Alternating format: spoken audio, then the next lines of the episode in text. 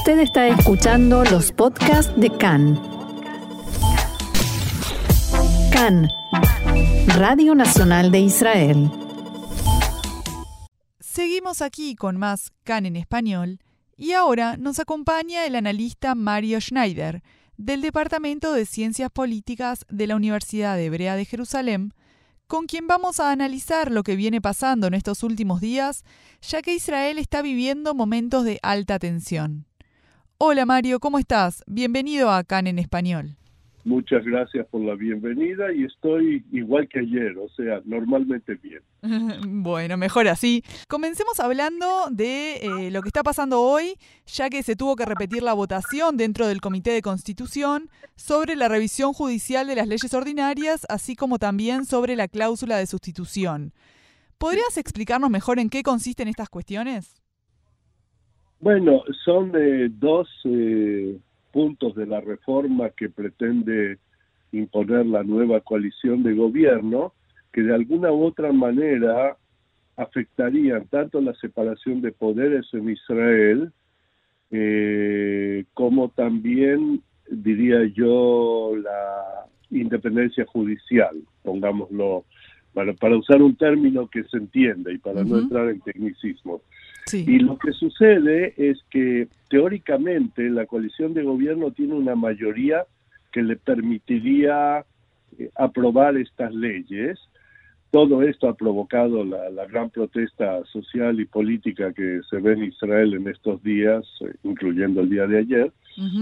Y eh, pero hay otro problema y el siguiente problema es que la coalición no es una coalición uniforme o si es una coalición que tiene uniformidad de voto, porque la gente, la mayor parte de, los votantes que votan a favor de la coalición, votan especialmente a favor del líder de la coalición, de Netanyahu, esta coalición está muy dividida en partidos con diferentes ideologías que a veces se contradicen. Y estas contradicciones, más allá de los problemas de poder personal de cada uno, o sea, a qué nombraron a este y a qué nombraron al otro, a qué puestos, eh, están comenzando a crearles problemas también eh, en la Knesset, en el Parlamento israelí. Y yendo puntualmente a esto que está pasando ahora, que se está repitiendo una votación, eh, ¿qué significa esto? ¿Por qué se debió repetir una votación? Porque no tienen de buenas a primeras la mayoría que pretendían obtener. O sea, en el momento que el señor Rothman, que es el, eh, digamos, el director del... Eh, del comité. De la, sí, de, la, de la Comisión Parlamentaria Constitucional, llamémosla así, o de, de legislación. En el momento que él no logra la mayoría que necesita para pasar a la segunda vocación, votación, que sería por lo menos dentro de una semana, ya que vienen tres días de receso por la fiesta de Purim. Eh, entonces, si él quiere seguir adelante con su proyecto, tiene que tratar de conseguir esta mayoría. No consigue la mayoría si hay discusiones y problemas ya dentro de la coalición misma, entonces eh, hace falta una segunda votación para intentar conseguir la mayoría. Muy simple. Y o sea, esto, ese es todo, diría yo, el problema en este momento. A ver, ¿que no se consigue la mayoría? Que no consiguen la mayoría suficiente dentro de la comisión. A ver, ojo, la comisión no es todo el Parlamento. No, por supuesto. Está por un lado el Pleno de la Knesset y por otro lado las distintas comisiones. En este caso es la Comisión de Legislación. Claro, y en esa comisión hay eh, funciona la oposición por un lado y por otro lado yo digo, yo sostengo desde hace mucho tiempo que hay mucha discordancia dentro del, eh, del bloque parlamentario que apoya al gobierno. O sea, en el fondo, más allá del debilitamiento del liderazgo de, Netanyahu, que tuvo que ceder muchos puestos gubernamentales a otros partidos políticos que no son el suyo propio, el Likud. O sea, hizo concesiones muy notorias al eh, sionismo religioso nacionalista, le hizo concesiones muy notorias al, eh, al grupo Jaredí Ashkenazí de, de, de Frente de la Torá. le hizo concesiones muy grandes a Benvir y a, y a el, grupo Otzma o Poder en Israel. Entonces, fuera de ello, que eso ya causó problemas dentro del Likud y lo, sabemos muy bien, y hay inclusive hasta cierta oposición a Netanyahu o gente que discorda de él ya dentro del Likud y que lo manifiestan públicamente, eh, como lo hizo Dani Danón con eh, la carta esta eh, que a través de la cual pretendían lograr una reforma acordada en una comisión presidida quizás por el presidente de Israel, etcétera, etcétera, etcétera. Más allá de esto hay un problema de enfrentamientos ideológicos dentro del bloque. Le voy a dar un ejemplo solo para para así para colorear el cuadro, diría yo. Y este ejemplo es lo siguiente. El otro día entrevistan a uno de los eh, eh, parlamentarios ultraortodoxos del Frente de la Torah que viene y él habla sobre los desacuerdos entre el Frente de la Torah y el sionismo eh, religioso nacionalista, ¿verdad? Smotrich, el grupo de Smotrich. Entonces él dice, por ejemplo, dice nosotros, los ultraortodoxos, nos oponemos absolutamente a que judíos eh, suban al monte del templo, por supuesto a que recen en el monte del templo y a todo lo que tenga que ver con el monte del templo, porque de acuerdo a la ley judía, el monte del templo en este momento es un lugar desecrado y que solo va a poder ser consagrado cuando llegue el Mesías. Dice, mientras el sionismo religioso nacionalista, la gente de los asentamientos mesiánicos o como quieran llamarlos, ellos insisten en acceder todo el tiempo al monte del templo, quieren rezar allá y hablan todo el tiempo sobre la construcción al menor plazo posible del tercer templo. Él señala una diferencia ideológica que es filosófica y fundamental.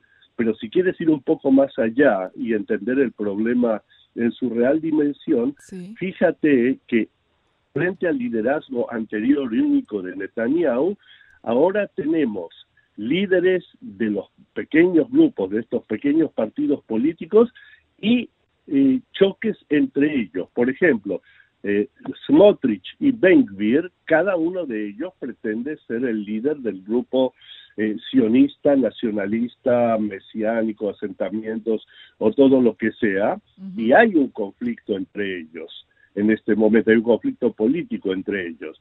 Eh, el líder de Shas funciona por su parte, Ari Deri, que es el líder único de Shas, y tiene sus propios problemas que tratan de resolverlos también a través de nueva legislación que vaya cambiando un poquito, diría yo, el carácter democrático de Israel y que permita, permita imputados, eh, imputados por las cortes eh, devenir ministros.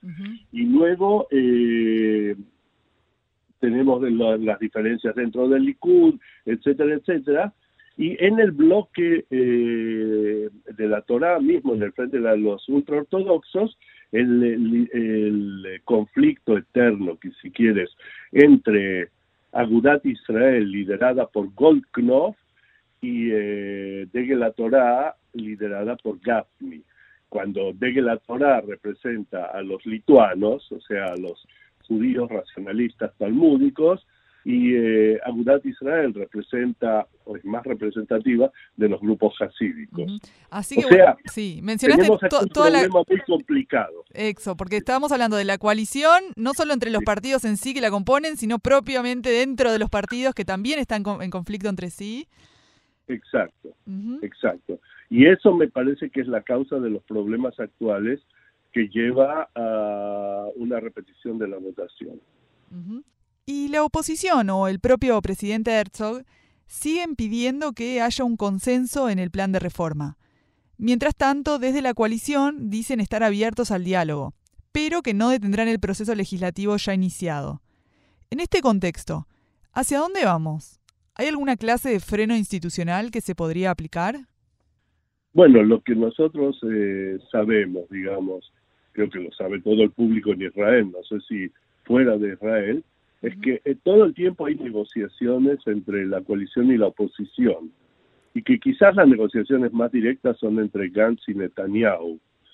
Con eh, la PID, eh, Netanyahu tiene más graves problemas, pero yo no excluiría la posibilidad de que Netanyahu termine negociando con toda la oposición, eh, también con la PID, por los problemas que mencioné anteriormente, porque él está eh, presidiendo una coalición bastante inestable, que al principio parecía muy favorable a su programa, pero que en este momento, cuando el gobierno comienza a moverse, y hay que señalarlo, enfrentar problemas en muchos frentes, no solo en el frente de la reforma o revolución judicial, sino que hay graves problemas en el frente económico, hay un problema de inflación bastante grave, hay un problema gravísimo de endeudamiento poblacional en Israel que se manifiesta mucho en las hipotecas eh, para la adquisición de viviendas. Tenemos ni hablar problemas con Irán, creo que ni hay que mencionarlos, y sus, eh, eh, digamos, ramas en Líbano, Hezbollah, en Yemen, Houthis. O sea, Israel está llena de problemas y está enfrentando una no intifada hasta el momento, pero cuasi intifada en Cisjordania, teniendo por el otro lado la amenaza constante de los misiles de Gaza. Entonces yo creo que el juego de equilibrios que está intentando hacer Netanyahu en este panorama que yo he eh, mostrado como regional ilimitado, y esto al cual hay que incorporarle también la presión de Estados Unidos contra la reforma judicial y contra las políticas del gobierno respecto a los asentamientos, que es apoyada también por la Unión Europea y por muchos otros países del mundo, creo que eh, las negociaciones o la opción del eh, foro presidencial que intentaría negociar alguna salida con el fondo de estabilizar al gobierno más que de conseguir esta reforma. Eh, yo creo que son opciones que van a ser tomadas en cuenta eh, por todas las partes, porque creo también que a ninguna de las partes en este momento le interesa tener otra elección. Así que entendés que Netanyahu va a terminar dialogando con la oposición, con Herzog, y se va a llegar a un acuerdo. A mí me parece que sí. Con Herzog él está en una situación muy cómoda porque en el fondo él fue quien llevó a Herzog a la presidencia. O sea, el apoyo de Netanyahu le otorgó a Herzog la presidencia. O sea, Herzog de alguna u otra manera por muy neutral que tenga que ser su rol, está en deuda con Netanyahu por un lado, y por otro lado viene de las filas del Partido Laborista, y por un tercer lado es hijo de un padre que era de un laborismo muy central, Jaime Herzog, que, también fue presidente de Israel. O sea, también Herzog se encuentra en una situación complicada. El problema quizás sería, mirándolo desde el punto de vista más populista, es que el líder más fuerte hasta este momento, pese a que ya he señalado que han surgido líderes en los partidos y que disputan el poder con Netanyahu dentro de su propia coalición, sigue siendo Netanyahu. O sea, Netanyahu es eh, por lejos el líder más popular en Israel en este momento y ni en la oposición ni dentro de la coalición hay eh, una figura que tenga claramente la misma talla o más talla que Netanyahu. Esto le otorga la ventaja, más allá de su carácter eh, expositorio, con esta gran ventaja televisiva o de, los medios de comunicación cibernéticos que posee Netanyahu, todavía lo mantienen en una posición privilegiada y es primer ministro, pero tiene muchos problemas y ni siquiera hemos mencionado los tres juicios pendientes que avanzan muy lentamente pero que siguen avanzando todo el tiempo. Y hablamos de la coalición, pero hablemos un poco sobre la oposición. ¿Crees que es una oposición sólida o que también parte de no poder detener este proceso legislativo también tiene que ver con que la oposición no está fortalecida? Bueno, eh, para empezar hay una cuestión de conceptual, definición de principios. No hay oposiciones sólidas. O sea, la oposición por el hecho de estar en la oposición... un poco más unificada, digámoslo así entonces. O sea, está en una situación de reacción. Eh, me imagino que te refieres a que la oposición no tiene en este momento un claro líder. O sea, si estamos en un cuadro con tendencias populistas, como es la política israelí hoy, y esto es un resultado casi directo de las reformas en el sistema de gobierno que se hicieron en los años 90, que separaron la elección del primer ministro de la elección del parlamento en un sistema parlamentario y entonces personalizaron la política más allá de lo que estaba personalizada anteriormente. Entonces, si hacen falta personalidades con cualidades populistas, o sea, de capacidad de eh, conquistar a grandes masas de votantes, la situación de la oposición es eh, de por sí muy débil, porque ni Lapid ni Gantz, que son los dos líderes centrales, ni tampoco eh, Lieberman, ni la líder del Partido Laborista, ni el liderazgo de Meretz, que desapareció del Parlamento en la última elección, eh, tienen la altura de popularidad de la que goza Netanyahu en este momento. O sea que si le sumas las divisiones internas a la falta de liderazgo, tienes un cuadro, diría yo, bastante debilitante.